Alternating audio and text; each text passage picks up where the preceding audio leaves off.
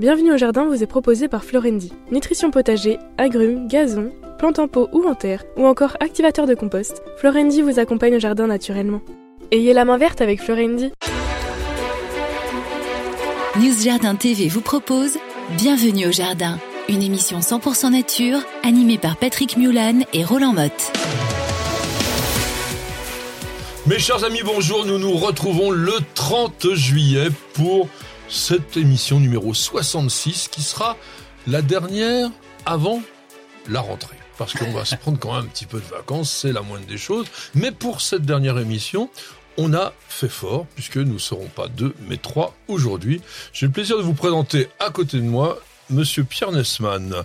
Vous le connaissez sans doute si vous êtes un lecteur de Rusticap, parce qu'il est rédacteur en chef adjoint de ce magazine. Pierre, on te retrouve aussi de temps en temps à la télévision. Il est paysagiste, il est jardinier, il est auteur. D'ailleurs, il nous a fait un bouquin super, là, que Roland va vous montrer, qui s'appelle Mon jardin s'adapte au changement climatique. Il n'a pas fait ça. J'avais bien aimé aussi le potager de père, en fils. C'était sympa comme tout.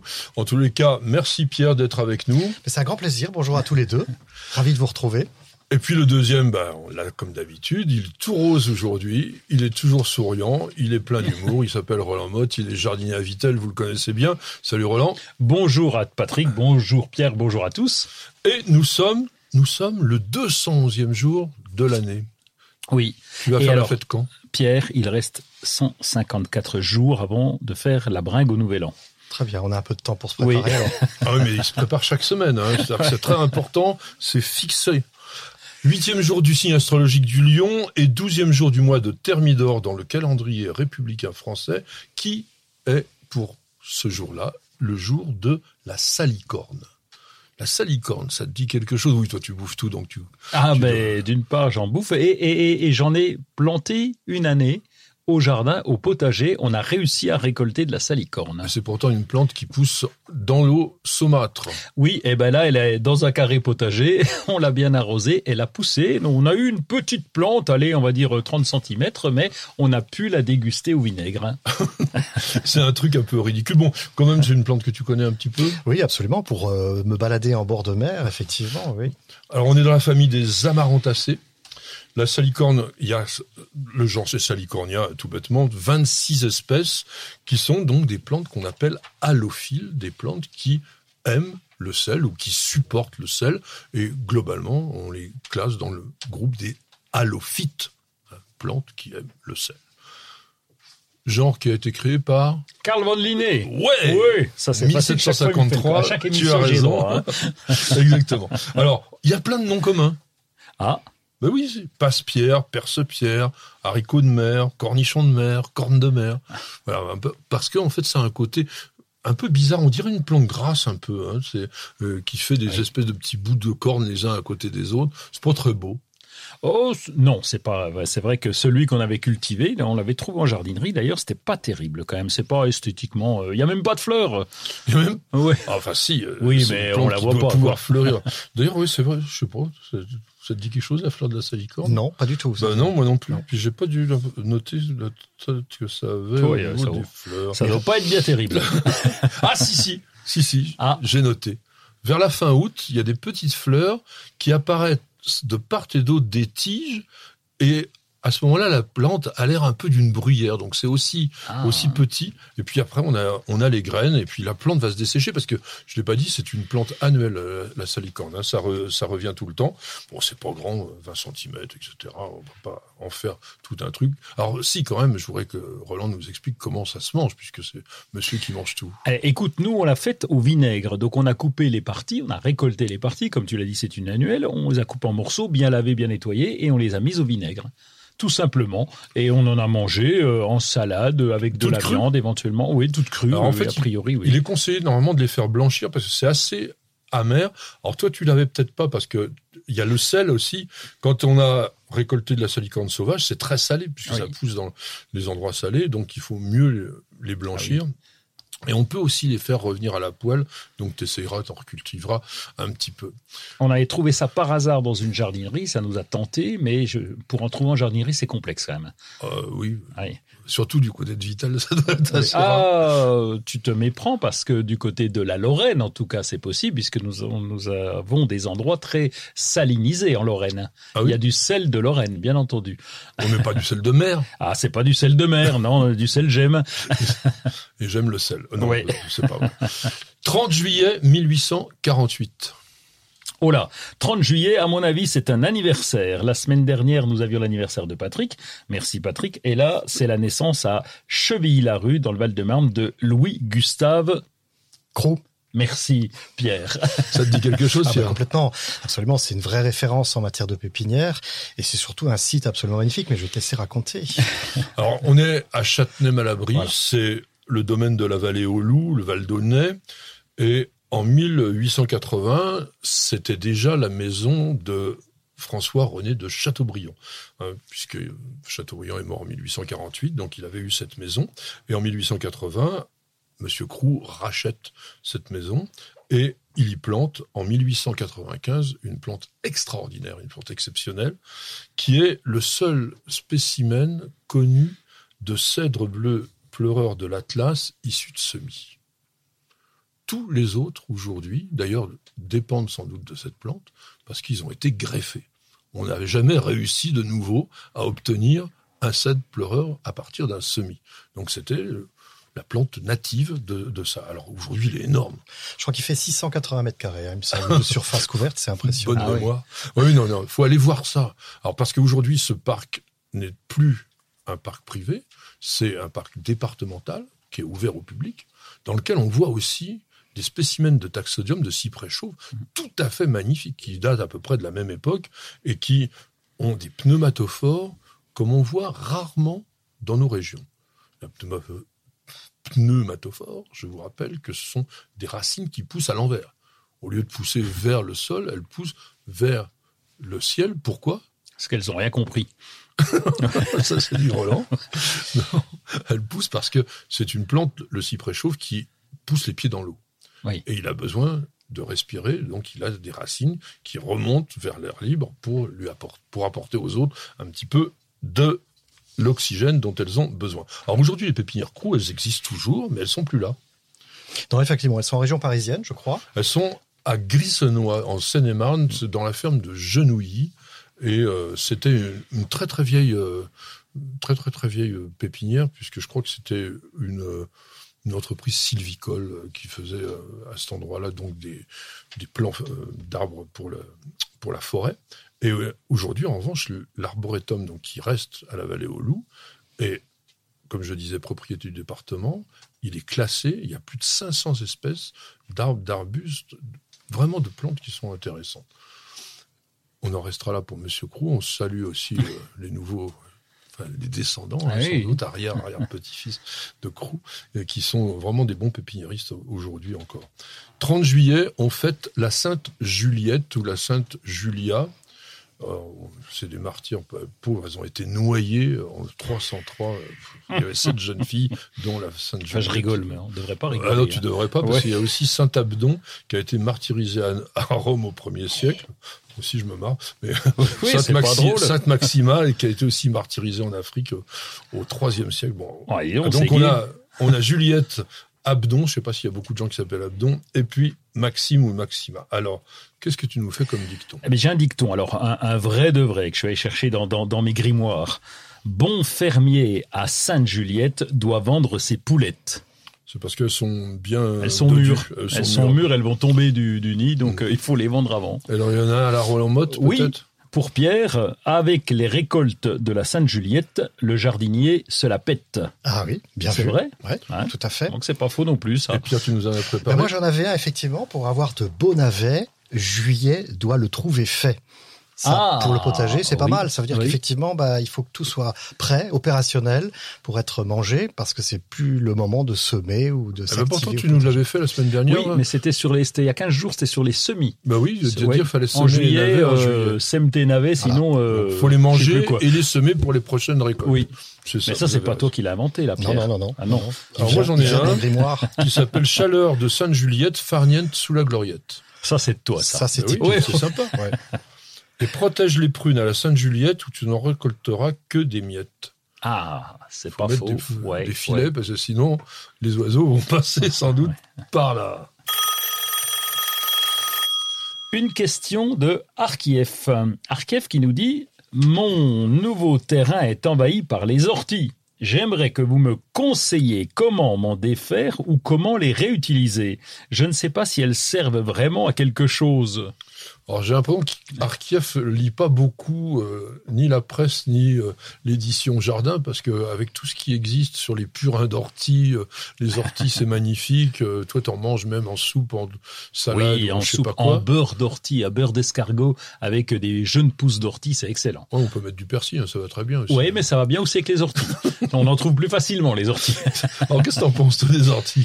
Moi, je les aime bien. J'en ai euh, chez moi dans mon dans mon jardin. Effectivement, je leur laisse le droit de citer parce qu'effectivement, comme tu disais, euh, Patrick, elles ont de vraies, vraies, une vraie utilité.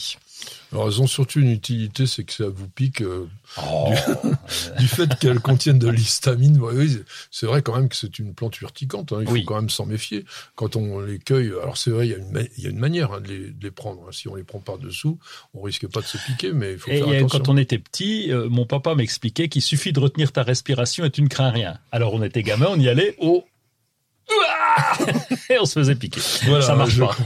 Alors, c'est très très fragile, hein, un poil. C'est drôle à voir d'ailleurs au microscope, un poil d'ortie.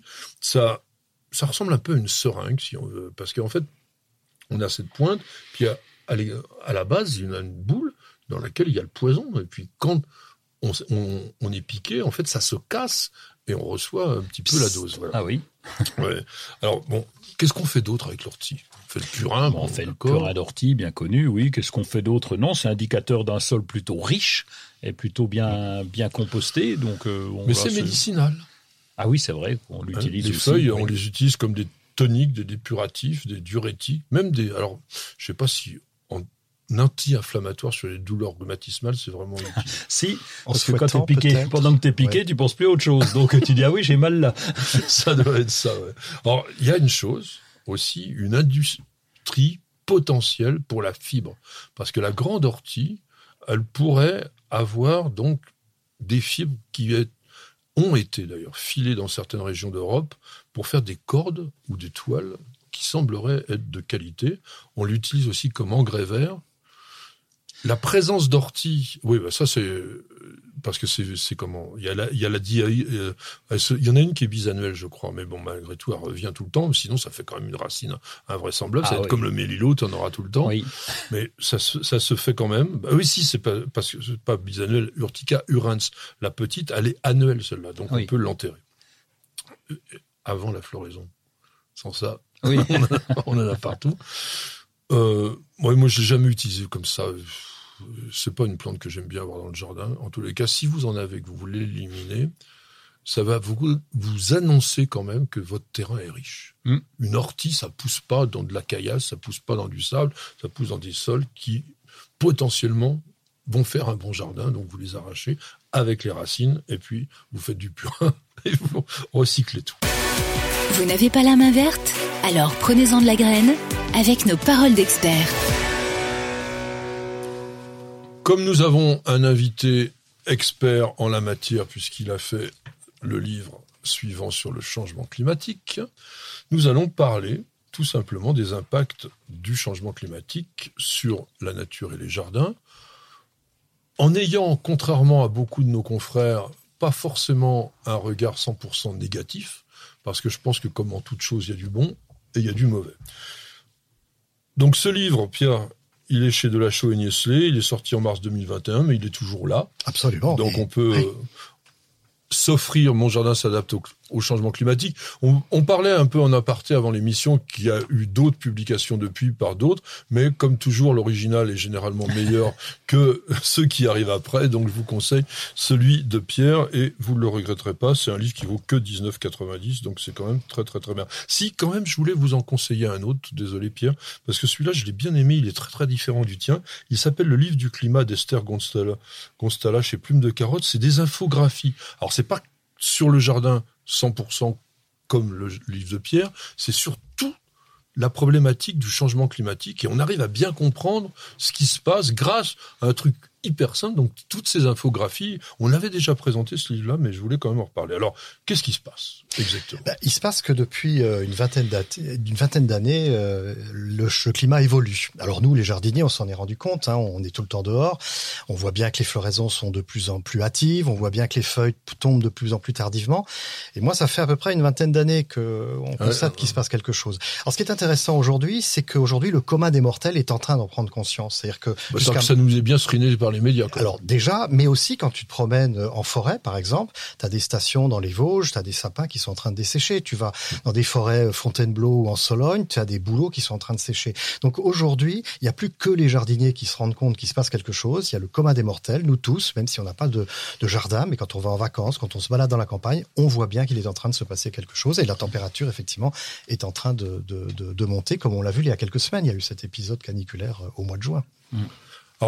La phénologie, hein, donc qui étudie les moments d'épanouissement des éléments importants sur les plantes, c'est-à-dire soit les feuilles, soit les fleurs, par exemple, ou même la maturité des fruits, va dans le sens de ce qu'a dit Pierre, avec un décalage assez important, accroissement de la précocité, donc du débourrement, le démarrage de la végétation, de 1,4 à 3,1 jours par décennie sur une cinquantaine d'années, donc même avant que tu aies commencé.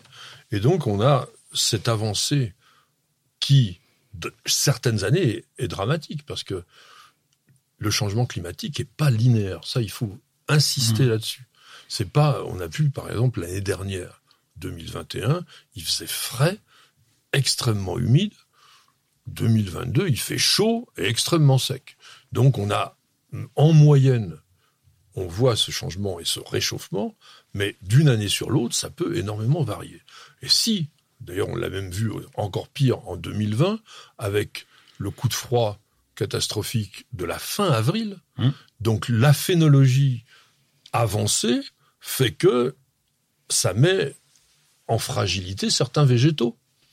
Et quand tu parlais tout à l'heure en aparté de peut-être cultiver demain des amandiers à Vitel, ça me semble toujours problématique en dépit du changement climatique. Oui, d'autant que la floraison est en février, et chez nous, en février, ça pince encore un peu. Hein. Ben c'est effectivement, et, là, Patrick, je suis d'accord avec toi, c'est un peu trompeur ce, ce, ce principe du, du, changement climatique, parce que tout le monde a l'impression, tous les jardiniers ont l'impression qu'ils vont pouvoir cultiver effectivement des oliviers au nord de l'Europe, euh, et qu'on pouvoir déplacer toute cette flore méditerranéenne au nord de l'Europe. Or, c'est pas vrai, comme tu dis très justement, c'est-à-dire que les étés sont peut-être chauds et secs et caniculaires, en revanche, les hivers vont rester froids, c'est-à-dire qu'au nord de l'Europe, on a des hivers avec du gel, de la neige, et donc il faut faire très attention effectivement de pas se dire bah, c'est facile, il suffit tout simplement de transposer cette végétation du sud vers le nord et on a solutionné le problème.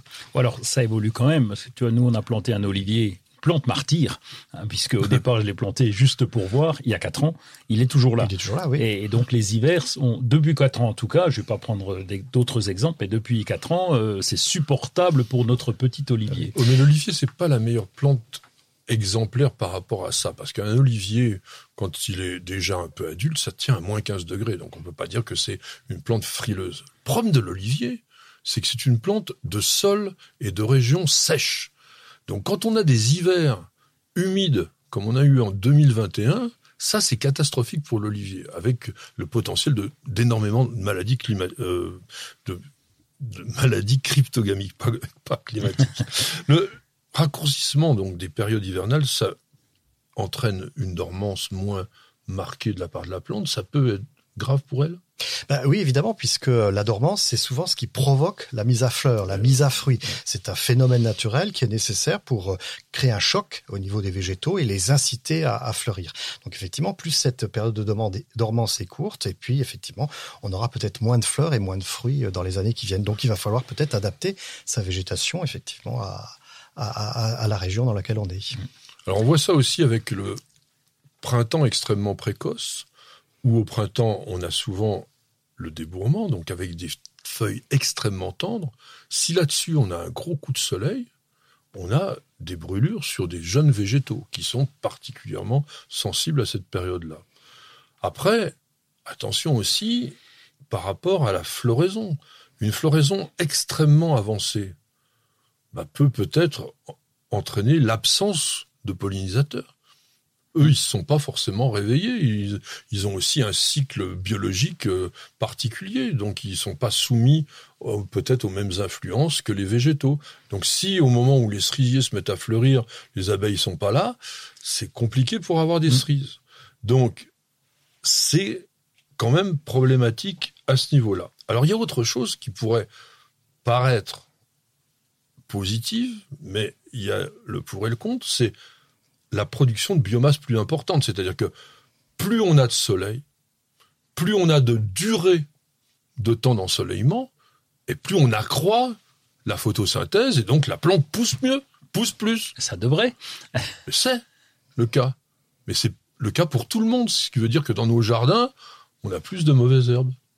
C'est possible, effectivement. T'as remarqué ou pas? Alors, plus de mauvaises herbes, oui, c'est vrai. On a des mauvaises herbes qui, effectivement, bénéficient de cette, ce, ce microclimat et qui démarrent beaucoup plus tôt qui démarre beaucoup plus tôt. Euh, très souvent, à la sortie de l'hiver, on a déjà des premières pousses de mauvaises herbes. Et puis les hivers, comme tu disais, qui sont peut-être un peu moins froids, il y a aussi une sélection de ces mauvaises herbes. Hein. Le froid va éliminer des graines, notamment les, les, les handicaper un peu dans leur germination. Et du coup, ben, on va avoir euh, un peu plus de, de mauvaises herbes. Alors il faut parler aussi du phénomène de canicule. Qu'est-ce qu'on appelle la canicule? C'est une température qui est supérieure à 28 degrés pendant au moins 3 à 4 jours, mais surtout dont la nuit ne descend pas en dessous de 20 degrés. Et ça, c'est extrêmement perturbant pour une plante qui va avoir souffert d'une agression de chaleur pendant la journée, mais qui va pas pouvoir bénéficier d'une fraîcheur nocturne pour se refaire un petit peu une santé. Donc, le jardinier doit être encore plus vigilant, et notamment, moi je conseille toujours, hein, les soirs de canicule, il faut doucher les plantes, y compris celles qu'on douche pas habituellement. Parce que, de toute façon, l'évaporation va se faire très rapidement, les risques de maladies cryptogamiques sont quasiment nuls. En revanche, la plante, elle a ses stomates, c'est-à-dire donc tous les pores de sa peau qui sont sous les feuilles et qui vont avoir besoin de cette fraîcheur et de cette humidité pour se refaire une santé. Avec euh, avec euh, la prévention que nous avons eue d'avoir récupéré de l'eau, parce que euh, doucher les plantes, oui, si on peut avoir accès à l'eau et l'eau de la concession n'est pas toujours accessible en période de sécheresse. Donc c'est vrai que c'est c'est complexe. Oui, alors ça, nous, les jardiniers, on devrait créer un lobby très fort au niveau politique parce que on ne peut pas avoir d'un côté un langage politique de développement de l'environnement, de créer des villes vertes, de vouloir que tout le monde soit dans un milieu végétalisé, de favoriser même le, la production de légumes euh, à titre individuel, et de l'autre côté de dire non, je vous interdis d'arroser eh parce que de toute façon vous allez faire crever vos plantes. Là, on n'est pas logique, c'est-à-dire que soit on va dans le sens du végétal et à ce moment-là il faut l'arroser, et peut-être qu'il faudra obligé à terme de d'avoir des cuves de récupération d'eau, même mm. si je mets plein de bémols, parce qu'en général, on n'a jamais d'eau au moment où on en a besoin, on en a toujours quand, quand il pleut beaucoup, non mais c'est vrai. Euh, mais il faudrait y penser à ce truc-là, c'est-à-dire que globalement, on est dans une phase où on a besoin des végétaux, donc il faut faire en sorte qu'on puisse justement les cultiver correctement. Alors, est-ce qu'il y a des effets bénéfiques? Est-ce qu'il y a des choses que tu sens euh, positives dans le jardin avec tout ça? Alors oui, moi je trouve que déjà sur le, la prise de conscience et la réflexion qu'on peut avoir sur l'aménagement du jardin. Je vais prendre un exemple tout simple, la pelouse. La pelouse, c'est une très grosse consommatrice ah d'eau. Euh, on en a tous dans nos jardins. C'est un élément décoratif des plus importants, mais c'est vrai qu'elle consomme beaucoup d'eau. Mm. Et puis qu'en été, souvent, euh, quand il n'y a pas d'eau, euh, c'est un paillasson euh, complètement jaune. Donc on peut déjà, au moment de la conception du jardin, se dire tiens, il va faire chaud canicule, je vais peut-être réduire la surface de ma pelouse. Ça ne veut pas dire l'enlever. Moi, je suis pas forcément euh, partisan de supprimer la pelouse, mais peut-être de la limiter dans son développement et de la remplacer par des alternatives. Alors des plantes alternatives à la pelouse, ou peut-être envisager le jardin minéral. Alors attention, jardin minéral, ça ne veut pas dire que du gravier. Ça veut dire du gravier et des végétaux, puisqu'il faut cette biodiversité. Hein. Le gravier n'apporte absolument rien. Donc on peut imaginer des jardins qui sont euh, qui seront demain des jardins qui alternent avec de la pelouse, peut-être sur des surfaces moins importantes, et des parties beaucoup plus minérales, mais avec du gravier associé à des, à des végétaux. Eh ben nous, on l'a fait déjà depuis longtemps, puisqu'en fait, on a des parties qui sont en paillettes d'ardoise, parce que c'est quand même plus facile d'entretien qu'une pelouse. Et comme en plus, bon là c'est différent, mais on a un jardin très ombragé, faire une pelouse à l'ombre, ça c'est aussi autre chose, beaucoup plus difficile. Il y a une chose importante dans le positif quand même du réchauffement climatique pour les végétaux c'est l'augmentation du taux de sucre dans les fruits. Ah oui. Et puis le pinard aujourd'hui, hein, c'est 14 degrés. Hein, 11 euh, degrés, on en Et bientôt, il y en aura en Bretagne. Ah oui, alors.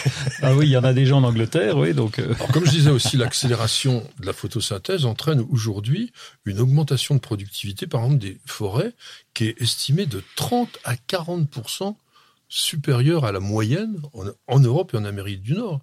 Et ça, c'est pas n'importe qui qui le dit, ce sont les données satellitaires qu'on voit au niveau donc de, la mesure potentielle des forêts. Donc ça aussi, le reboisement est, favorisé par ça. En revanche, bah, il y a aussi plein d'ennemis, euh, maladies qui arrivent de pays exotiques et tout ça, etc. Bon, pour terminer, qu'est-ce que tu nous donnes comme conseil? Alors, qu'est-ce qu'on fait? Le bon sens. Alors le bon sens, je reviens sur l'aménagement de mon jardin. Effectivement, essayer de, concevoir son jardin en tenant compte de cette évolution du climat et surtout en choisissant des végétaux. Et je vais revenir sur ce qu'on disait tout à l'heure, des végétaux qui vont à la fois résister au sec, mais aussi qui vont résister au froid. Et donc c'est intéressant d'avoir des plantes, et notamment euh, qui viennent du bassin méditerranéen, qui viennent de régions où il fait très chaud en été, mais il peut faire très froid en hiver. Et ces plantes-là ont la capacité d'avoir un enracinement très profond pour aller chercher de, de l'humidité, pour résister au sec en en et pour résister au froid euh, en hiver. Alors il y a euh, l'alchimie, vous avez toutes sortes de petites plantes, notamment souvent. Elles sont là-dedans. Elles sont dans, dans effectivement. il y a à la fin, il y a toute une citation de plantes vivaces, d'arbustes, de plantes annuelles qui vont justement euh, résister à la à la fois au froid, mais aussi à ces épisodes caniculaires. Oh, moi, je peux vous en citer rapidement quelques-unes. Bon, les, les spirées, euh, les, les saules, arbustifs notamment aussi, euh, les, les, les, framboisiers, les ribes, les berbéris, euh, le peroskia, les sureaux, le caryoptéris, le lilas, le rudbeckia. Enfin, il y en a plein de végétaux. Vous les retrouverez dans le livre donc de Pierre. Mon jardin s'adapte au changement climatique. Bienvenue au jardin. Patrick Mulan, Roland Motte. Quelques nouveautés, quelques actualités, mon cher Roland. Oui, alors vous savez que pour jardiner, de temps en temps, on met des gants. Et le spécialiste du gant, c'est Rostin. Et là, ils sont allés plus loin, les, gens de chez Rostin, qui travaillent vraiment très bien. C'est qu'ils ont trouvé des gants pour les accidentés du travail, mais pas que du travail, parce que c'est vrai qu'on a 2 millions d'accidents qui concernent les mains dans l'année, donc c'est énorme avec des, des, des accidents ménagers, entre guillemets. Et là, eh bien, ils vous proposent des gants adapté à votre handicap. Vous avez perdu un doigt, eh bien, les ingénieurs viennent vous voir, ils vous disent attendez, on va adapter, ils vous font des gants sur, mesure, et vous pouvez après travailler et sans avoir un, un machin qui pend. Euh, donc euh, c'est quand même beaucoup plus pratique. Donc voilà, ça c'est Rostin et Rostin on les retrouve euh, bah oui pour tous nos tous nos gants de jardin. Il n'y a pas une jardinerie qui, n'en a pas, mais c'est bien, mais ça doit être quand même relativement onéreux. Mais en même temps, bon, ça permet de, s'adapter. Oui. Ben oui, parce que là on va déplacer, on va s'adapter à la main du patient, donc c'est important. Oui, effectivement, il y a peut-être un coût. Alors moi, je voudrais vous parler de la plus grande plante du monde. Qui a été, on va dire, oui, quasiment redécouverte ou découverte récemment. Elle est sous-marine. Et en fait, ce sont des Australiens qui sont euh, à l'université, en fait, des, scientifiques, des chercheurs, qui ont, en 2021, peut-être fait la plus grande découverte botanique d'une herbe marine à Shark Bay. Shark Bay, c'est dans la partie ouest de l'Australie et c'est une Posidonie, Posidonia australis, donc Posidonie d'Australie, qui a quand même l'âge vénérable de 4500 ans et qui est particulière dans la mesure où c'est une plante polyploïde. Alors ça veut dire quoi? Un être humain a ce qu'on appelle deux N chromosomes, c'est-à-dire qu'il a deux jeux de chromosomes. Une qui vient de, de son père, une qui vient de sa mère, et ça, c'est son génome. Une plante polyploïde est une plante qui va avoir, dans le cas de la posynie, quatre fois le, nombre de chromosomes. Ce qui lui permet d'avoir une meilleure résistance et surtout une possibilité de se cloner. Et sur cette plante-là, on s'est rendu compte d'une chose, c'est que c'est ce qu'on en avait déjà parlé de ça, c'est une colonie clonale en réalité. Donc c'est la plante qui a du mal, parce qu'elle est polyploïde, à se reproduire de manière sexuée, mais qui le fait très très bien de manière végétative. Ce qui fait que il y a des pousses de partout, et la petite plante, eh bien aujourd'hui, elle couvre à peu près l'équivalent de 20 000 terrains de football. Elle s'est entendue sur 180 km de long. Ah ouais, là c'est long. Donc fait pratiquement 200 km carrés. Et pourquoi est-ce qu'on peut dire que c'est une seule plante? Ben C'est parce que chaque fois qu'on prend un prélèvement d'ADN à des kilomètres de distance, c'est exactement le même génome qui revient. Alors est-ce que c'est une seule plante? C'est là qu'on parle de colonie clonale parce que oui, au départ, c'est la même. Mais aujourd'hui, c'est pas la même. C'est-à-dire que celle que l'on voit, la petite pousse, elle n'a pas les 4500 ans, mais elle est à l'origine du départ de la même. Donc, c'est un peu anecdotique, mais ça montre quand même la faculté dans le monde végétal d'avoir des êtres absolument invraisemblables qui vivent non seulement très longtemps, mais qui s'étendent aussi sur de très très très très longues distances. Donc la Posidonie d'Australie, c'était petite anecdote. Et on va essayer de digérer tout ça avec un petit café. On passe une page de publicité, c'est très rapide. On revient tout de suite. Prenez soin de votre jardin avec Oriange 3 en 1. La nouvelle innovation Solabium insectes, acariens et maladies, un seul produit et c'est fini. Alors, on a un petit coup de fil de Christian qui nous dit, il a posé sa question sur News Jardin TV, et il nous dit comment faire germer des topinambours et quand les mettre en terre, s'il vous plaît. Alors, on attend la réponse, Patrick, messieurs. Le topinambour, il est plutôt envahissant. Une fois qu'on l'a dans son jardin. Ah, comment faire germer le topinambour On prend un tubercule et puis on le plante et puis ça marche tout seul. Et, je dirais même tu, le poses. il est capable de se débrouiller. Alors, bon, c'est une plante vivace. Hein, le topinambour, c'est Lianthus tuberosus. C'est pas de chez nous. Contrairement à ce qu'on peut penser, ça vient d'Amérique du Nord, mais ça s'est bien implanté, c'est totalement rustique, c'est grand, ça peut faire jusqu'à 2 mètres, 2 mètres 50 de hauteur, ça ressemble à un tournesol en plus petit, et ça fait ces tubercules que l'on consomme qui ont un goût d'artichaut. Après, ça fait longtemps qu'on l'a introduit euh, au XVIIe siècle, euh, on l'avait déjà rapporté. Et tu sais comment on l'appelait au XVIIe siècle? Non. On l'appelait la pomme du Canada, ou l'artichaut ah. du Canada, ou l'artichaut de Jérusalem, on l'appelle aussi un peu encore comme ça. Il y a même des gens qui l'ont appelé truffe du Canada, là, fallait être gonflé parce que ça va pas quand même jusque là. Vous n'avez pas goûté les truffes encore. Alors savez-vous pourquoi on l'appelle topinambour? Euh, Topinambour, moi je pense à la ville d'Hambourg, mais avec des taupes dedans, mais je pense pas que ça doit être ça. Euh... ah, fallait déjà le trouver. Non, ça vient tout simplement d'une tribu brésilienne d'Indiens qui s'appelait les Tupinambous. Ah oui.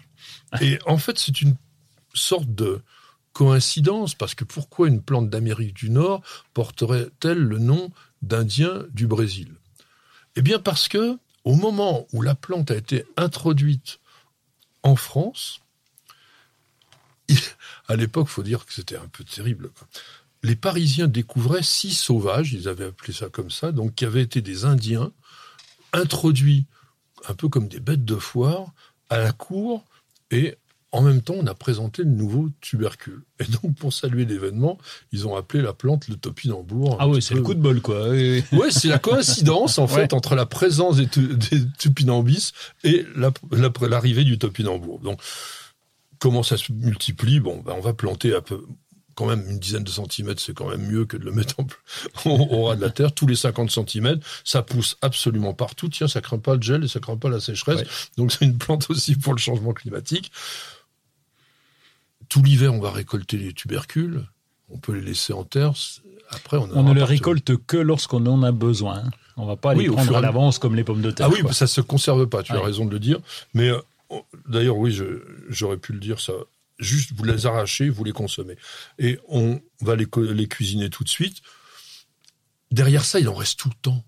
On n'arrive pas à, toujours un machin qui traîne. Et donc ah ça va revenir. Donc attention à l'endroit, je pense, où vous les mettez. Vous cherchez la petite bête Toutes les réponses dans le dossier de Bienvenue au jardin. Parmi les plantes qui risquent de résister correctement au changement climatique, euh, je pense que les graminées ont un gros rôle à jouer et on va consacrer ce dossier aux graminées ornementales. Alors ça rien de nouveau parce que ça fait quand même un bon moment maintenant, pratiquement dans les années 70, que les premiers paysagistes, surtout au nord de l'Europe, ont commencé à introduire des graminées. Ça semblait bizarre, hein, de mettre de l'herbe dans les jardins. Ils sont pas nets. Hein.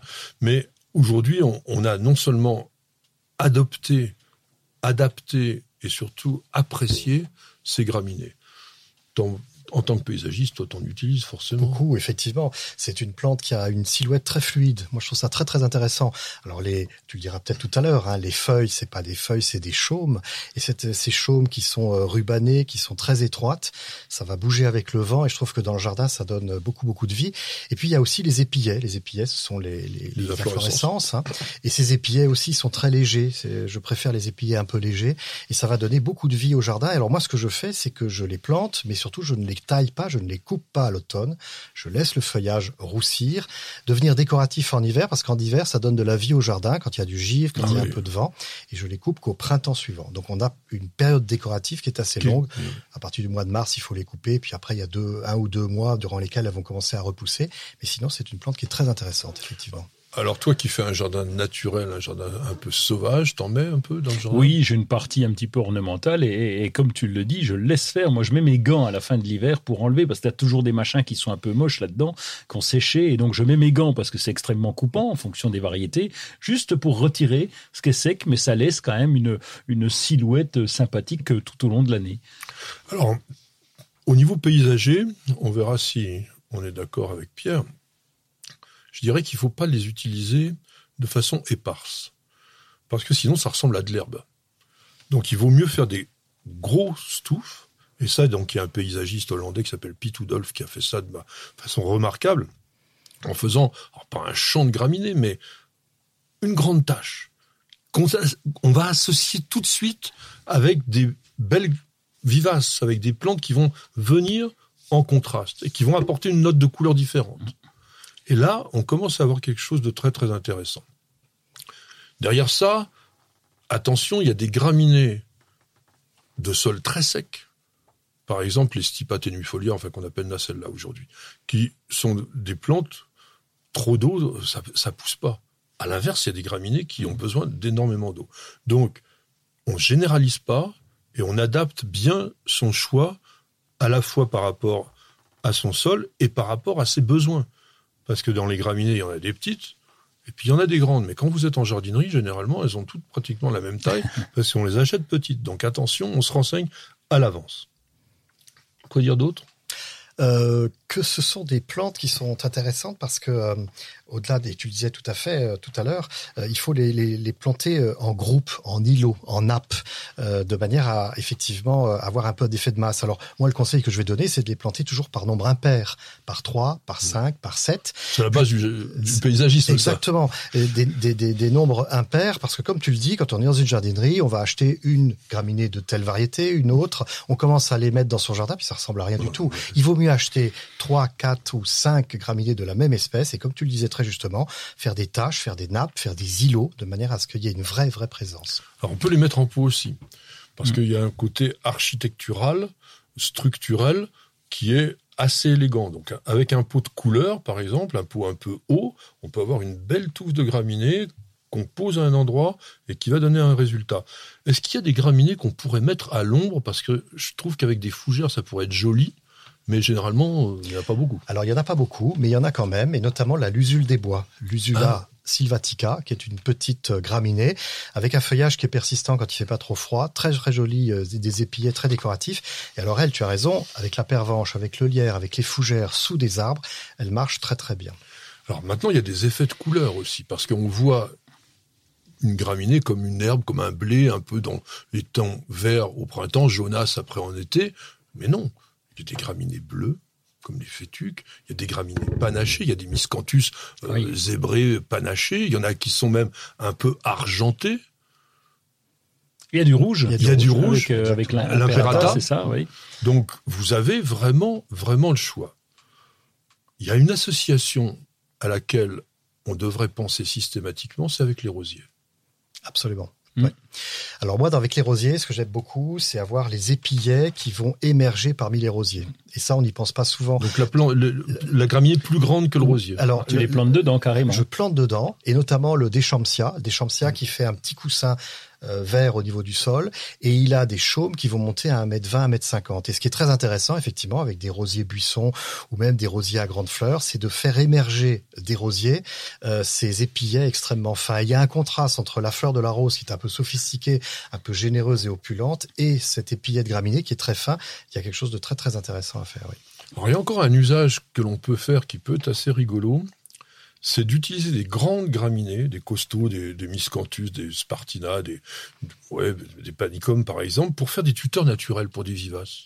Parce que quand on a des très très grandes vivaces, comme par exemple certains hélianthus euh, en, en fin de saison, d'habitude on met euh, bah, une structure, ça peut être des bouts de bois, c'est pas beau.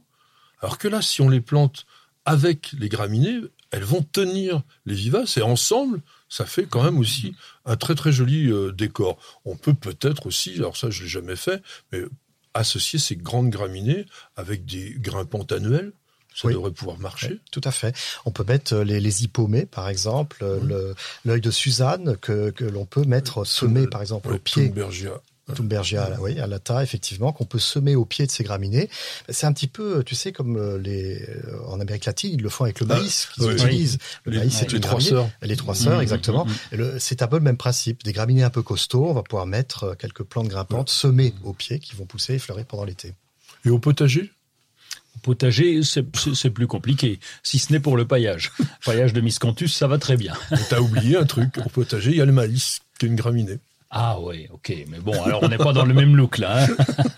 Alors il y a d'autres- graminées euh, encore plus grandes, par exemple, comme euh, les arundos, c'est-à-dire les cannes de Provence, ou même alors, les bambous, on va les mettre à part, parce Oui. qu'elles sont graminées aussi, qui vont faire des brisements, qui vont faire des haies, qui vont faire des séparations.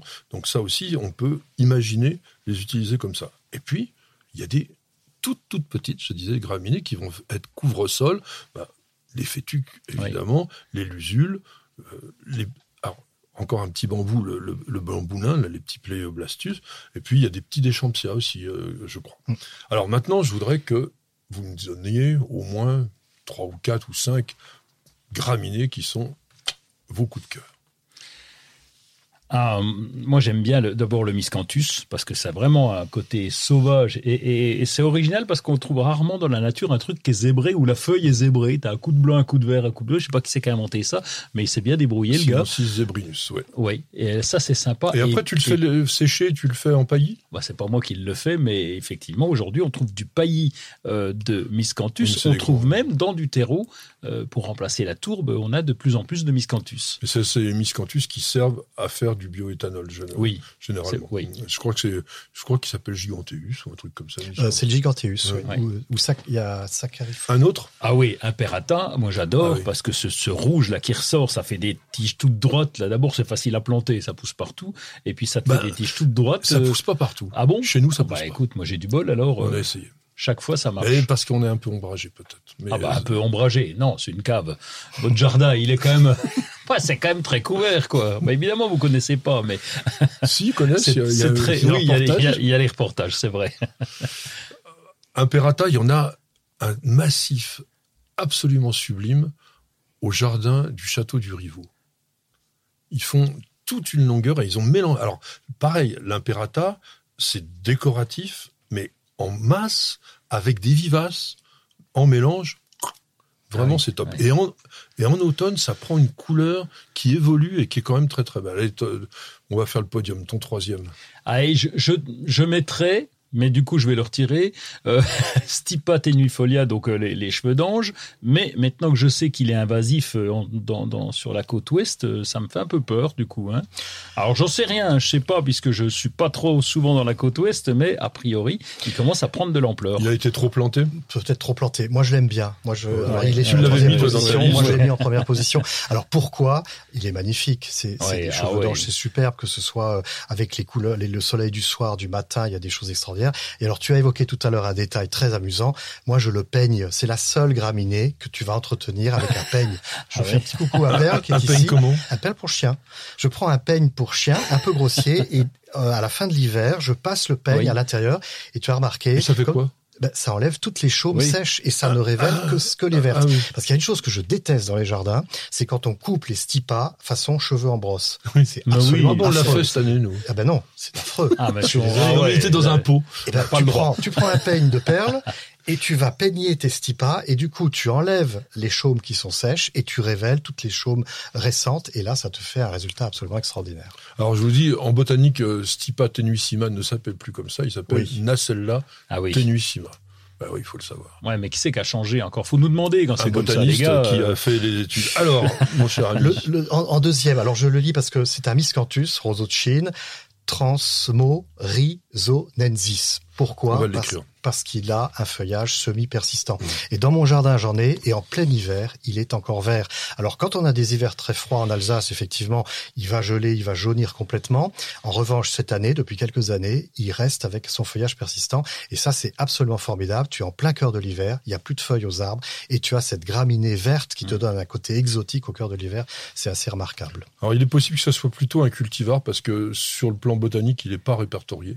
Il est considéré comme étant euh, simplement Miscanthus Donc je pense que Transmorinensis est simplement bah, une, une variété, mais c'est intéressant d'avoir oui. un, un Miscanthus comme ça. Et en médaille de bronze, Écoute, moi j'aime bien les calamagostis. Calamagostis, qui Oui. ont cette, euh, qui ont, qui ont, qui ont, qui ont, comme tu disais tout à l'heure, cette espèce de, de structure, de graphisme très vertical, euh, à la fois par le feuillage, par les chaumes, mais aussi par les inflorescences. Elles sont très, elles sont droit dans leurs bottes.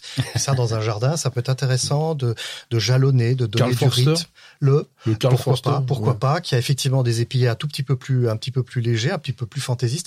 Mais ce que j'aime bien, c'est ce côté un peu, un peu rigide, un peu droit, euh, euh, Et structurant. puis ça pousse partout, là, ça ça accepte un Ouais. petit peu tout. Alors moi j'aime bien les légers, les élégants, style euh, Brisa Maxima, qu'on appelle la, la grande amourette. Alors celle-là, elle est annuelle, hein, malheureusement, mais les épillets retombants ont une forme de cœur et ça bouge au vent. C'est vraiment, vraiment très, très mignon. Alors je sais pas si on peut vraiment facilement le, cultiver par semis, euh, mais quand on a ça dans un jardin, alors c'est vrai qu'en bord, de mer, ça pousse tout seul. On en voit parfois euh, naturellement. Après, est-ce qu'on peut le cultiver vraiment? Une autre annuelle, alors ça, sublimissime, l'orge à crinière, ordeum jubatum, annuelle aussi, à peu près 60 cm. Les épillets, bah, ça fait un peu comme Nacella tenuissima, ça fait une barbe très très légère, c'est fin, mais ce qui est jo- joli, c'est que c'est vert pâle, mais légèrement ombré de pourpre. Et ça, ça bouge au vent en permanence comme ça. Ça vous fait des serpents de végétaux. Non mais ça a une gueule avec des vivaces. Waouh, c'est sublimissime. Et puis je vais rester encore dans le dans le petit, dans le doux, dans le mignon, avec euh, l'oreille de lapin, le Lagurus ovatus, qui est encore aussi une graminée annuelle, 50 cm, et la floraison, on dirait une petite queue de lapin. Euh, non, mais ça, c'est joli comme tout. Alors, si on peut cultiver ça, l'avantage, c'est que, bon, bah, voilà, c'est c'est annuel. Si l'année prochaine, on veut autre chose, ben, on mettra autre chose. C'est Alexandre qui a pris, non pas le téléphone, mais la plume, euh, pour nous demander que pensez-vous du kikuyu pour remplacer le gazon en climat méditerranéen? Bah, c'est utilisé. euh, Oui. Le kikuyu, donc euh, le Penicetum clandestinum, c'est particulièrement quand même frileux. Et le grand spécialiste français des plantes, dirais couvre-sol de régions sèches, qui s'appelle Monsieur Olivier Philippi, lui, il conseille plutôt le sténotaphrome, c'est-à-dire le faux kikuyu, qu'on appelle aussi l'herbe de Sainte-Augustine, qui est aussi une herbe drageonnante, qui va bien pour fixer les sols, etc., et qui résiste très très bien au piétinement, et qui est plus robuste quand même que le, le vrai kikuyu. Après, T'en as-tu déjà cultivé? Euh, Non, mais attention, c'est on, on, pour faire des pelouses, on va pas la, le semer, on le plante ou on le repique. Ah oui, oui. Ça c'est très important parce qu'on a l'impression comme ça que ça va pousser tout seul. Mm. On sème, au contraire, non, c'est assez C'est compliqué. des rhizomes. C'est quand même- En fait, le kikuyu, c'est un chien dent, un Oui. chien dent africain. Voilà, et, ça y ressemble avec sa feuille bien étro... enfin épaisse, Épaisse. pardon, oui. Mais une fois qu'on l'a, effectivement, c'est très très performant comme résultat. Mais il faut savoir que c'est très long à installer et qu'on ne le sème pas, mais on le repique ou on le plante. Attention, bon, donc ça, en plus, ça jaunit en hiver. Même s'il fait relativement doux, et à moins 5, c'est cramé. hein. Oui. Donc il faut vraiment le mettre. Alors là, on nous parle de pays méditerranéens, donc ok, mais bordure Méditerranée, hein, pas l'arrière-pays niçois, hein, Mm. parce que donc, là, ça ne tiendrait pas. L'avantage, on tombe ça une fois par mois à Oui. tout casser, Oui. parce que c'est extrêmement étalé.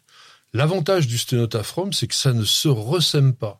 Donc on va pas risquer d'être envahi sur les autres endroits du, jardin.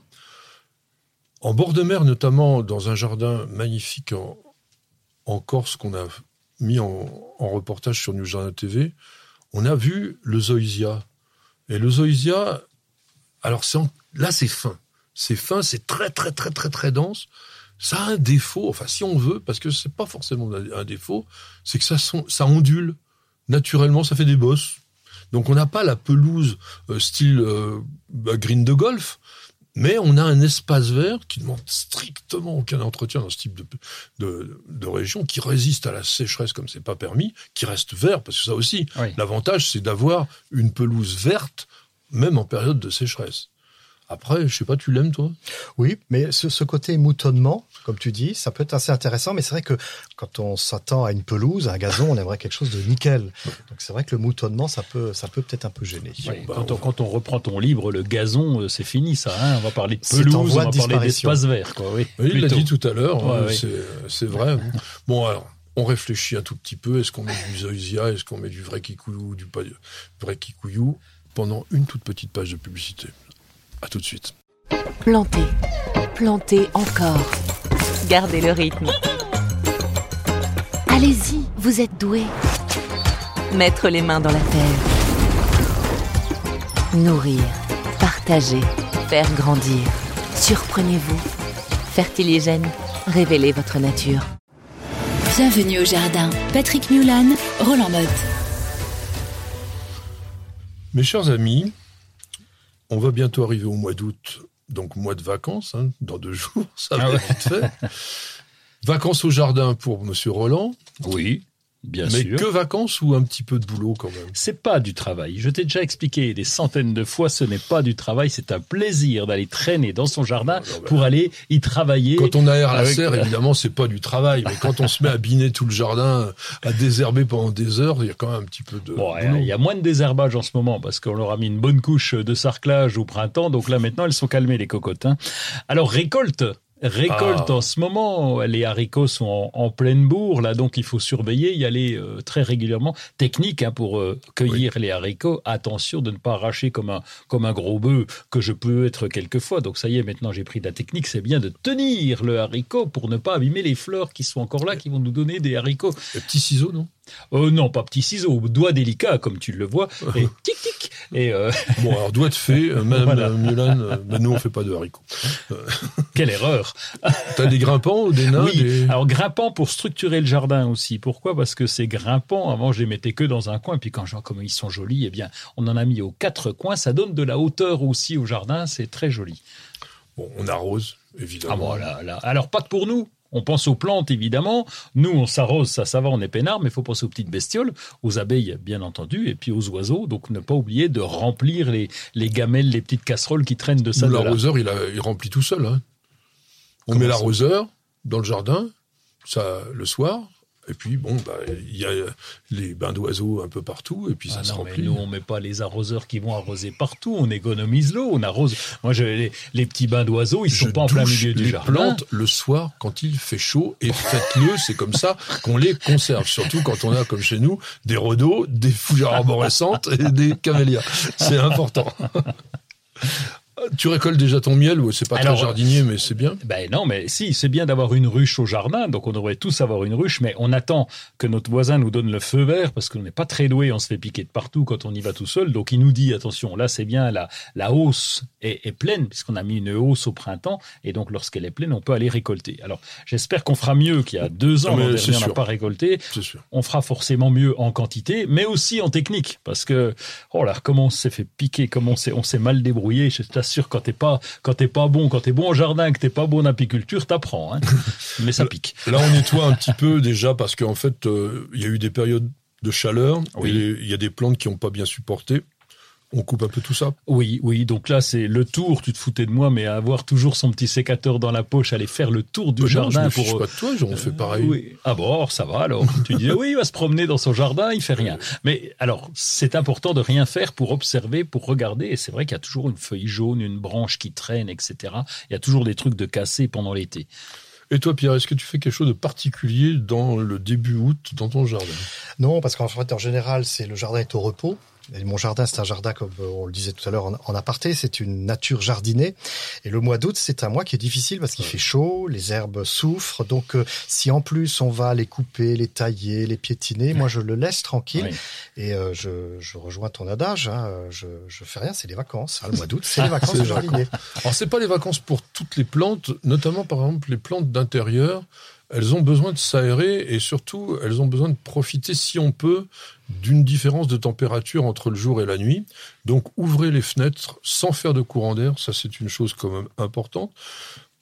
On arrose, on l'a dit. Mouillez pas, si vous pouvez, donc les feuilles des tomates, mais encore une fois, en, en- en fin de journée, quand il a fait très chaud, ça n'a aucune importance, bien au contraire. On l'a déjà dit sur les semaines précédentes, mais il faut y revenir. On bine, on griffe, on décompacte la terre pour permettre justement l'eau d'arrosage d'arriver au niveau des racines.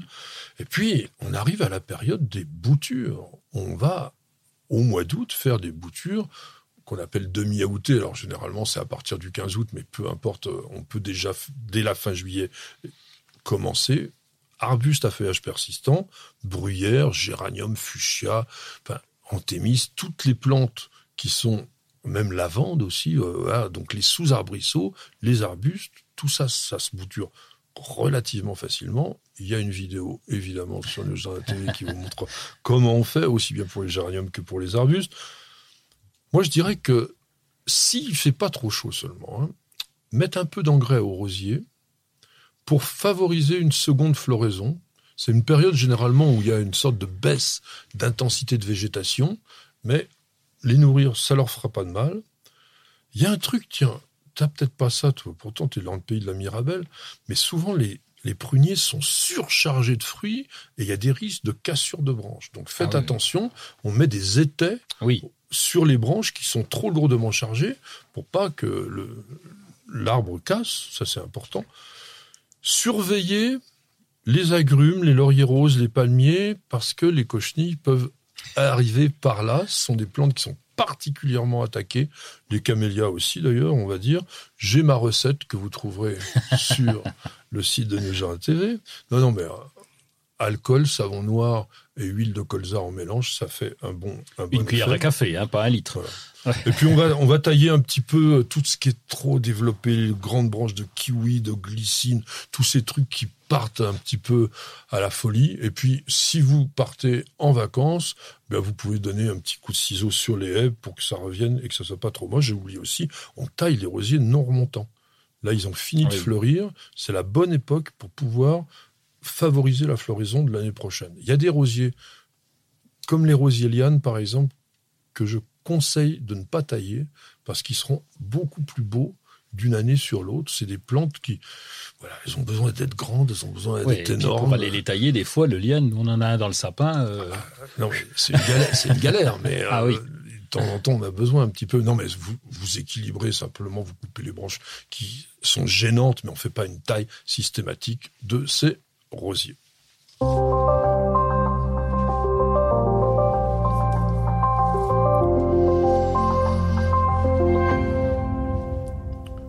Notre ami Roland va nous emporter dans les rêves Oui. sur Instagram, transporter jusqu'à Vancouver Oui, à l'ouest des États-Unis, un endroit Seattle. génial.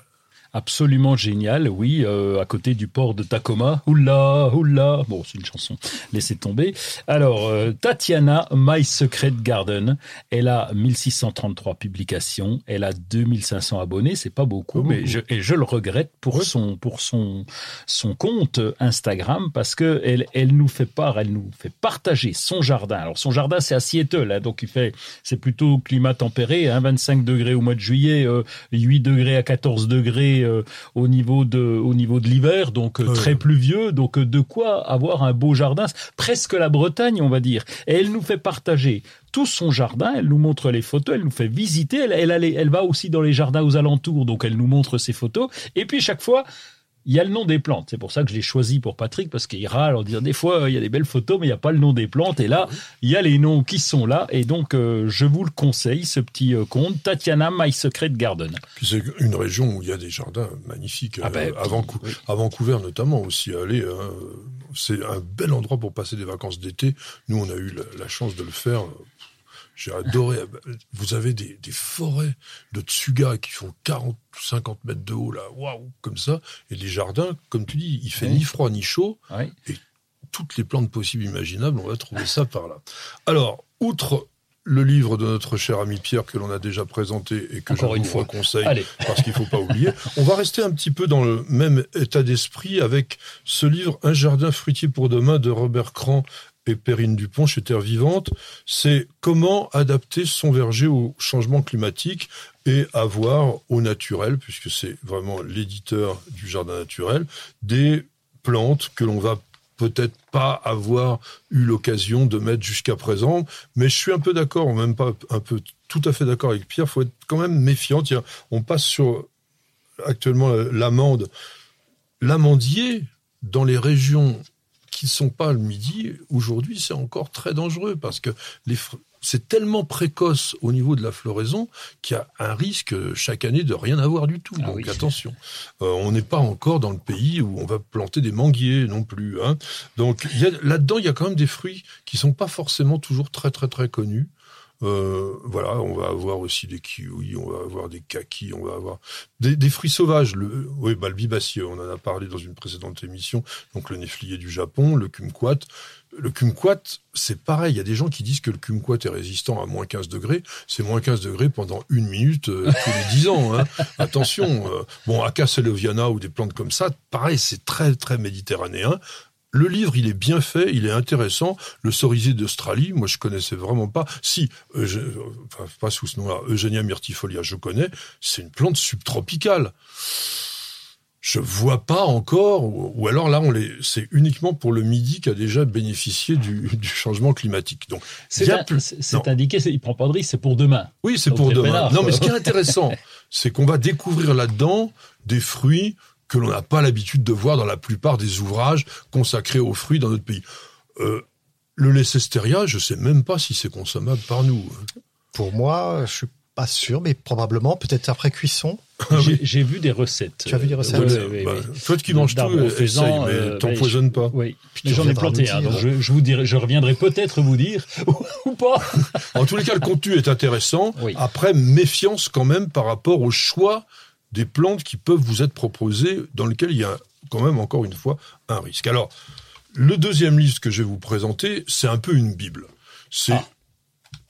sans doute, Ah oui. je dirais, destiné à de futurs professionnels de l'agroforesterie. Aujourd'hui, on parle énormément de cette technique ou de ces techniques sans particulièrement savoir, je crois, souvent de quoi on parle parce qu'on ne peut pas imaginer de transformer nos jardins avec ça. En revanche, au niveau de la grande culture, il est fort probable que ce soit des techniques de grand avenir demain. Mais c'est un bouleversement à la fois culturel, structurel, considérable. Et ce livre est un livre technique, c'est, je disais, c'est une Bible, c'est un, un livre vraiment très puissant, très, très bien fait, costaud, pas facile forcément tout le temps à, aborder. Il y a mais pas si d'image, vous hein. voulez vous lancer là, si, si, il y en a un Deux, petit trois, peu, mais bon. mais c'est vraiment beaucoup, beaucoup de lecture parce que c'est un livre bon, bah, de base intéressante. Tiens, on va dire à notre ami Pierre, t'as as un livre, un livre chouchou, un, un livre coup de cœur, un livre dont tu te passes pas dans le domaine du jardin? Moi, c'est les, les, tu sais, c'est le bon vieux guide close. Ah oui. Mais le vieux. le vieux. Ouais, le Voilà. vieux. ouais. Tu sais, et, et, et je suis régulièrement surpris. C'est euh, quand j'ai besoin d'aller chercher un truc, tu sais, une plante ou euh, une exigence. Je vais dans ma bibliothèque et c'est le vieux guide close que j'ai, que j'ai reçu quand je faisais mes études, parce qu'on nous a donné des prix à la fin de nos études. Et il y a encore dessus bien, le ouais. prix. Et voilà, et c'était le premier guide close. Alors évidemment, il y a des variétés qui sont peut-être plus forcément actuelles, mais sur euh, les exigences, sur les expositions, sur euh, les variétés emblématiques, ça reste quand même des références. Comme quoi, c'est souvent dans les vieux pots qu'on fait la bonne soupe. Portable nous interroge et nous demande, bien qu'ayant suivi toutes vos émissions une par une depuis le début, je ne vous ai jamais entendu parler de la bactérie Xylella fastidiosa. Est-ce que parce, est-ce, est-ce parce que l'on a fini par l'éliminer, cette redoutable maladie? Alors c'est pas aussi simple que ça. Et bon, les problèmes de Xylella fastidiosa sont plutôt importants au niveau des producteurs, au niveau des agriculteurs, au niveau des gens qui font des arbres fruitiers ou qui font des oliviers, etc. On a toutefois, en Corse, en 2015, signalé la présence de cette plante, enfin de cette plante, de cette bactérie, excusez-moi, sur une plante qui est une plante d'ornement qui était Polygala myrtifolia. La bactérie a été éradiquée, mais on a retrouvé de nouveau des souches sur olivier en 2019, et ça en Corse. Donc depuis, il y a une surveillance officielle avec un règlement, etc. Les plantes hautes potentielles, qui sont très nombreuses, je crois qu'il y en a 300, euh, sont surveillées, identifiées, etc. En Corse, qui a été donc la région la plus soumise à l'activité de cette bactérie, depuis 2017, il y a vraiment une stratégie d'enrayement qui est développée et on sait aujourd'hui qu'il est présent. La bactérie est là, mais grâce aux mesures qui sont prises, on évite vraiment euh, la contamination, si on veut. Depuis 2015, dans la région PACA, il y a plus de 24 000 plantes qui ont été échantillonnées, qui ont été observées, qui ont fait l'objet de la surveillance officielle, et des mesures d'éradication sont appliquées systématiquement quand il y a un problème. Aujourd'hui, il y a 21 ma- municipalités des Alpes-Maritimes et 5 du Var qui sont sous surveillance par rapport à ça. En Occitanie, en 2020, on a découvert sur 5000 échantillons 200 plantes qui étaient infestées. Il y a 76 zones qui semblent être un peu limites et 17 municipalités de l'Aude qui sont sous surveillance. En 2021, on l'a vu aussi dans le Gard, sur du genêt d'Espagne, le Spartium ginseum. Donc toutes ces mesures, tout, ça, c'est surveillance. Il y a systématiquement éradication. On trouve un échantillon, toute la population qui est autour, elle est éliminée. Mais oui, parce que c'est comme ça. Alors, le statut aujourd'hui de Xylella fastidiosa est déclaré officiellement présent seulement dans certaines parties alors c'est au niveau européen, hein, de l'État membre concerné et en cours d'éradication, en cours d'enrayement, ou si c'est pas possible, euh, si le, pardon, si l'éradication n'est pas possible. Donc la volonté des autorités, c'est éradiquer Xylella ou bah, essayer de le bloquer si c'est possible. Donc on estime que c'est pas gagné, mais pour les jardiniers amateurs, il n'y a pas d'inquiétude particulière à avoir c'est encore une fois quelque chose qui est beaucoup plus grave chez les producteurs. En Oui. Italie, ça a fait des ravages sur les oliviers. Il faut savoir que c'est arrivé des États-Unis où c'est les agrumes qui étaient particulièrement concernés. Et donc, c'est une bactérie qui, qui évolue comme toutes les bactéries, mais qui bouge d'un hôte à l'autre. Et donc, il faut être extrêmement méfiant. Pour l'instant, c'est limité à la région sud de, aux régions sud de la France. Bah, voilà, on, Mm. on en reste là. Patrick, Roland, racontez-moi une histoire de plante, de jardin ou de jardinier. Alors mes amis, aujourd'hui, comme on va être tranquille et puis que c'est quand même l'été et qu'en été il y a beaucoup de fleurs, je me suis dit on va essayer de leur parler de fleurs. Qu'est-ce Oh. qu'est-ce qu'une fleur? Est-ce que c'est sexuel? Ah, j'aurais tendance à dire oui, hein? Bah, Ça parle de sexe, cette histoire, non? René, Barge- René Barjavel, en 66, il écrit « Chaque fleur est un sexe, y avez-vous pensé quand vous respirez une rose ?» Donc on est bien dans Ah, j'imagine, oui. Ouais. Évidemment, évidemment. Les, les fleurs, donc, qui euh, représentent la caractéristique particulière de tout ce groupe qu'on appelle les angiospermes, constituent aussi le stade évolutif aujourd'hui ultime du monde végétal. À l'époque du Carbonifère, on avait uniquement des plantes sans fleurs. On avait euh, des ptéridophytes, donc des fougères, on avait des prêles, mais on n'avait pas de plantes à fleurs. Après, il y a eu des conifères, qui étaient un peu l'avancée de la plante avant la, la vraie floraison, c'est-à-dire les gymnospermes, mais la, fleur, la fleur de La l'angiosperme, vraie fleur. elle est destinée à quoi? Elle est destinée à faire un fruit. Eh ben, c'est ça, oui. Et ça, le fruit, c'était vraiment une marche supplémentaire dans la protection de l'élément majeur pour la plante dans sa reproduction, c'est la graine. Chez les gymnospermes, qu'est-ce que veut dire gymnosperme? Ça veut dire graine nue. Donc la graine, elle est exposée à toutes les agressions extérieures, aux parasites, etc. Une fois qu'elle est dans le fruit, elle est tranquille. Donc on voit bien ce phénomène évolutif.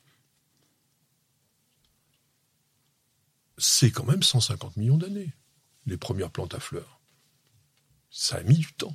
Donc ça a dû évoluer, il devait y avoir des fleurs moches au début. Hein. Eh ben t'as tort. Il y en a peut-être encore aujourd'hui. Oui. Eh bien t'as tort. Ah bon Tiens, quelles étaient les toutes premières fleurs? Moi, j'imagine Bah, bien moi, j'y des... étais pas, donc. Ouais, On en ouais. parle de Bon, temps moi, en j'y temps. étais. Ah, Alors-. C'est des plantes que vous connaissez extrêmement bien. Ben, je vais vous aider. Les caractéristiques primordiales de la fleur primitive sont au moins 10 pétales, donc beaucoup de pétales, et une forme en couronne. Une marguerite Mais non, je t'ai toujours en dit, les, couronne. les astéracées. Je t'ai bien expliqué que les Ah, mais pétales ne sont pas, Ah oui. que ce sont des ligules, que les fleurs sont Ah au oui. centre. Alors, qu'est-ce que ça peut être Plante aquatique, non? Oui, par exemple. Nénuphar Oui, oui. Ah ouais. Les nymphéas. On mettre à réviser, évidemment. Nymphéa est l'archétype avec le magnolia de la fleur primitive. Et évidemment, maintenant, on a énormément de fleurs.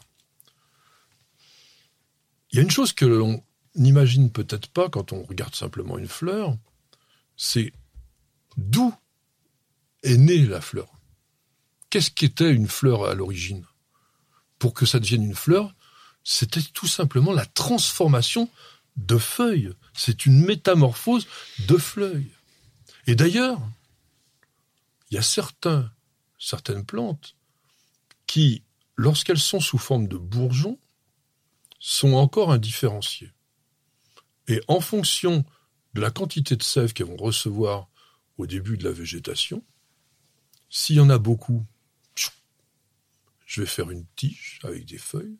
Et si je reçois juste la dose qu'il faut, avec aussi, il faut le dire, quelques petites hormones pour aider quand même à transformation, je deviens une fleur. Une fleur, c'est fabriqué comment? Quel- Comment c'est composé Tu veux dire les pétales? Oui, Sépales. alors les pétales, alors d'abord, oui, sépales d'abord, pourquoi? Le pour, pour protéger le tout, non? Voilà, ça doit, sépales. c'est ça. Autour. Après, Et les- ces pâles, elles sont plus claires, donc c'est pour ça c'est pâle. Et donc après les après ça- les pétales, ça s'ouvre. oui. Et au milieu, Là, il y avait les pétales. oui, Et au milieu, les le- organes. les organes pistil, étamine. sexuels. Voilà. Ah oui, Pistil. le sexe. Pistil, organe. Mâle, Mais non. femelle. Alors Bah oui, j'ai j'ai le choix. T'as le choix. Donc, et Ah. étamine, organe, mâle. 95%, même plus, des fleurs sont hermaphrodites, c'est-à-dire qu'elles possèdent exactement ce que l'on vient de décrire, à la fois les organes mâles et les organes femelles. Donc ce calice, le calice c'est quoi? Le calice, bah, c'est l'ensemble des euh, l'ensemble Sépales. des pétales, des Non, sépales non, et des pétales. L'ensemble des sépales. Putain, je suis largué, moi là. hein, des- Ah oui, on fait de la, C'est pour ça que je réponds pas moi. on fait, on l'histoire, on fait l'histoire botanique, c'est un peu une leçon de choses, une leçon. il va pas peu- m'aider, hein. Merci d'avoir un invité. hein. Donc, le calice protège le bouton floral. Les sépales sont généralement verts, mais quand ils deviennent colorés, on dit qu'ils sont pétaloïdes. Chez certaines plantes, par exemple, tiens, si on prend les iris, on a du mal à, à se dire où Ah ouais. sont les sépales et où sont les pétales. Si, ils sont, les sépales sont en bas et les pétales sont en haut sur la fleur d'iris. Oui, mais c'est vrai que c'est pas traditionnel, hein. Ça Parce se que voilà, on les a l'impression qu'il n'y a euh, ouais. que des pétales Ah oui. puisqu'ils sont colorés. Chez les tulipes, c'est carrément transformé. Et à ce moment-là, on appelle ça des tépales. Oh. C'est compliqué. Bah oui, c'est compliqué. Après, t'as tes fals. Enfin bon, attends, te sort Et- pas, quoi. Donc ensuite vient, on avait le calice, sépales, et ensuite tu nous disais les Pétales. pétales. C'est quoi l'ensemble des pétales? Eh bien, c'est le La là. Oui, là. corolle. Là, eh oui, voilà, j'allais le dire, mais je, je te laissais euh, deviner. Il y a une chose qu'il faut savoir, c'est que chez une fleur de la même espèce, on a toujours un nombre de pétales identique. Ça fait, ça, c'est une Les des rosiers, caractéristiques. Non, non, pas- les, non, les rosiers, c'est un genre. Ah, Dans la même loin. espèce, par exemple, Rosa glauca, bon, c'est facile sur les rosiers, il y a cinq euh, oui. pétales, c'est une base de rosacée, mais tous les Rosa glauca, la- l'espèce, ont les cinq pétales. C'est une des caractéristiques qui, dans la nomenclature, la taxonomie, le classement, donc, permet de séparer les espèces. Parce que si demain on trouvait une rose à, fleurs glauques, un peu, enfin pardon, à, à feuilles glauques et à fleurs roses comme Rosa glauca avec six pétales par exemple, Ah, ça ne marche pas. on pourrait se dire qu'il y a une évolution, peut-être c'est une autre espèce. Alors, on va pas encore rentrer dans les détails et détails parce que en fonction de la forme de la corolle, les fleurs sont qualifiées. C'est-à-dire qu'on a les gamopétales, c'est-à-dire ceux qui ont les pétales soudés, et on a les dialipétales, comme les coquelicots par exemple, qui ont les fleurs ouvertes. Ouais, je pensais qu'on allait parler de sexe, mais là, euh, on s'en éloigne quand même un petit Eh ben, peu. on va en parler. Ah. les étamines. Organes, Ah bah du coup, c'est euh, oui, c'est le. Attends, Mâle. pistil, c'est femelle, donc étamine, Mâle. c'est mâle. mâles. Merci, merci Pierre. Comment est constituée l'étamine? Ah ben, comme un comme un sexe euh, d'homme? Non, pas tout à fait quand même. Hein. Ça serait Ouais. un peu compliqué quand même. Bah, Mais c'est- un peu. Ouais. Il y a une tige? Ah, j'étais pas loin. qu'on appelle le filet, qui est surmonté par une sorte, on va dire, de bourgeon. Si tu veux continuer ton, Non, je m'arrête là. ta, ta comparaison, qu'on appelle l'antère, sur laquelle il y a quoi? Le pollen. C'est là où il y a le Eh pollen. Et oui, sur le lys, c'est marquant sur le lys. Ça fait des grands machins là, Eh quand on s'en met plein le nez. Oui, on peut les regarder et les contempler seulement. Donc on a filet, antère, pollen. Pollen qui est l'élément mâle. C'est là où on a les parties, euh, les spermatophytes. Là. Bon. Le pistil Ah, est, bah là, fleur est formé femelle. par les carpelles. Non, non. Les carpelles, parce qu'un pistil peut avoir plusieurs carpelles. Alors les carpelles, les carpelles sont formées. Il y a un ovaire à la base, dans lequel dont il y a les ovules. Et après, c'est souvent surmonté par ce qu'on appelle le style, qui fait une sorte de tube, et les stigmates. Et le stigmate a une particularité, c'est qu'en général, il est collant. Et il est collant pourquoi? Pour capter le pollen. Eh ben oui, pour Ben voilà. permettre au pollen de se coller. Et ensuite, on aura ce qu'on appelle le tube pollinique qui va rentrer à l'intérieur du style pour aller féconder les ovules. ah, on y arrive. Ben oui. Mais en fait, on a une fécondation qui peut s'assimiler un peu à une fécondation, pas humaine, mais à une fécondation animale. Puisqu'on va avoir un organe une cellule mâle qui va féconder une cellule femelle, qui va donner un œuf et qui permettra la formation des graines. Alors dans les fleurs, ce qui peut-être nous intéresse le plus, c'est leur organisation. Il y a des fleurs solitaires, la tulipe, la renoncule, Mhm. une fleur qui est... On a la rampe florale, puis la fleur. Et puis on a des inflorescences. C'est quoi une inflorescence? C'est comme le lilas, où tu as tout le monde qui est rassemblé là autour. Voilà. Et il y a plein de fleurs. C'est ce que tu dis, c'est tout le monde qui est rassemblé autour. Donc une inflorescence, c'est un groupe de fleurs Ouais. qui forment un ensemble. Et cet ensemble peut avoir des formes extrêmement différentes. Puisque par exemple, si tu prends les fleurs de pommier ou de poirier, qui sont généralement assemblées par cinq en bouquet, on appelle ça comment? C'est l'inflorescence. En grappe? Ah non. Ah on non. appelle ça une ombelle. Une ombelle pour... euh, Ah, pardon, les- excuse-moi, un corymbe, excuse-moi. Ah, j'allais dire non, oui, quand Non, même. non, parce que je pensais aux deux, je vais vous expliquer pourquoi. Le corymbe est une inflorescence dont toutes les corolles se trouvent au même niveau. Mais les pédoncules floraux sont organisés sur des hauteurs différentes. C'est ça la différence avec l'ombelle, qui est exactement la même chose, à savoir des fleurs qui se trouvent toutes au même niveau, mais dont les pédoncules floraux sont réunis en verticille, c'est-à-dire tous réunis au même endroit, comme un peu les baleines d'un parapluie, Comme la carotte. comme la carotte, comme euh, la nette, comme le fenouil, etc. Après, on a d'autres inflorescences. Tu parlais du lilas, c'est une tire, c'est-à-dire c'est une sorte de grappe dans lesquelles les éléments sont pas tous à la même hauteur. Bon, il y a des épis, on connaît le blé, la rose trémière. La panicule, ça ressemble énormément à une grappe, en fait. La différence, elle est un petit peu particulière. Il y a les cimes, il y a les, tiens, il y a, il y a les chatons.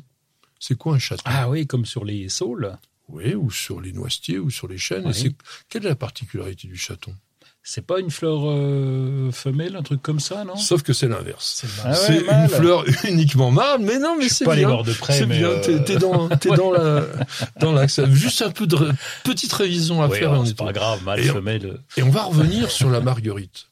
Parce que là, on a ce qu'on appelle des fausses fleurs. Puisque chez les astéracées, on a donc ce qu'on appelle un capitule, qui est un ensemble de fleurs toutes petites, serrées les unes contre les autres, qui se trouvent au niveau de l'axe du pédoncule, et autour, il y a des éléments généralement colorés, plats, qui ressemblent À à, des des, pétales. pétales, qu'on appelle des ligules et qui servent à quoi? Je Ah. sais. Ah, Des pistes d'atterrissage pour les insectes. Mais oui, qui servent à Ah aider le pollinisateur à se déposer sur la fleur et à venir butiner le cœur. T'as jamais vu un insecte butiner le pétale euh, de la marguerite? Non, Oui, il est non, au cœur. Par contre, je pense euh, à mes histoires d'amour. Quand j'ai feuillé la marguerite, j'ai feuillé pas les ligules. Moi, j'ai jamais pensé à dire ça. oui. Mais Hein non. Mais bon, là, on fait un peu de science botanique, c'est pour le plaisir. Et on va terminer, allez, juste un petit poème pour vous faire plaisir. Ah, voilà. Parle-nous. Tu Je sais vous- nous parler quand tu veux. Baignée par l'éclat irisé d'un rayon diaphane, la fleur s'est épanouie, aimable courtisane. Sa corolle séduite par les caresses du soleil s'alanguit nonchalante en attendant l'abeille. Fardée d'un arc-en-ciel de couleurs coquettes, la belle s'est parée d'artifices de conquête. Ajoutant à ses armes un nuage de parfum, elle est prête pour séduire d'un regard assassin. Ses pétales épanouis comme des lèvres vagabondes attendent que le baiser de l'insecte les féconde. Hmm, c'est quelqu'un de, de, là-dessus. de- de- qui a écrit ça? C'est quelqu'un d'un peu vicieux, non? Ouais, c'est votre serviteur. J'ai écrit ça en 2006. Bravo. Et on terminera là-dessus. Bon, C'était pour se faire plaisir. Tant, on aime bien écrire un petit peu. Pierre, merci. Merci beaucoup d'avoir Merci passé à vous deux. cette heure avec nous, de nous avoir sympa. apporté ton côté aussi paysagiste, hein, puisqu'il nous a raconté comment associer notamment euh, les graminées, les plantes aussi du réchauffement climatique. Ça, c'est intéressant. hein. C'est vraiment quelque chose qu'il faut avoir en tête. et d'avoir en tête ce qu'il nous a dit en premier, hein, le réchauffement climatique, c'est pas simplement du réchauffement, il y a toujours un petit peu d'hiver dans notre pays. Roland, merci. Merci nous, Patrick. Tu nous as charmé. Parce que bon, c'est bien de dire, bah, je sais pas, et puis tu as toujours le côté humoristique pour faire plaisir, et puis c'est bah, vraiment très très apprécié par c'est pas simple, hein. la personne. On va vous dire rendez-vous simplement maintenant le 10 septembre prochain parce que on va se reposer un petit peu. Enfin, pas tout à fait vrai parce que on continuera sur News Journal TV à vous mettre des vidéos euh, nouvelles, etc., avec des reportages. Mais cette émission va s'interrompre pour l'été parce qu'il faut que tout le monde aille faire son jardin. Merci à Luc pour le son, merci à Miguel pour toute la partie technique, Nicole aussi pour tout ce que tu nous apportes, nous surveille, nous aide, nous en permanence. On a nos bébés, tiens, on va, on va finir avec elle, montre-la nous. Allez Perline, oh elle est endormie la pauvre, magnifique. Elle a eu du mal, hein. Oh, là là, c'est dur de se réveiller. Voilà, donc bonnes vacances à tous. On se retrouve, comme je vous l'ai dit, donc le 10 septembre. À très bientôt et bienvenue, au jardin.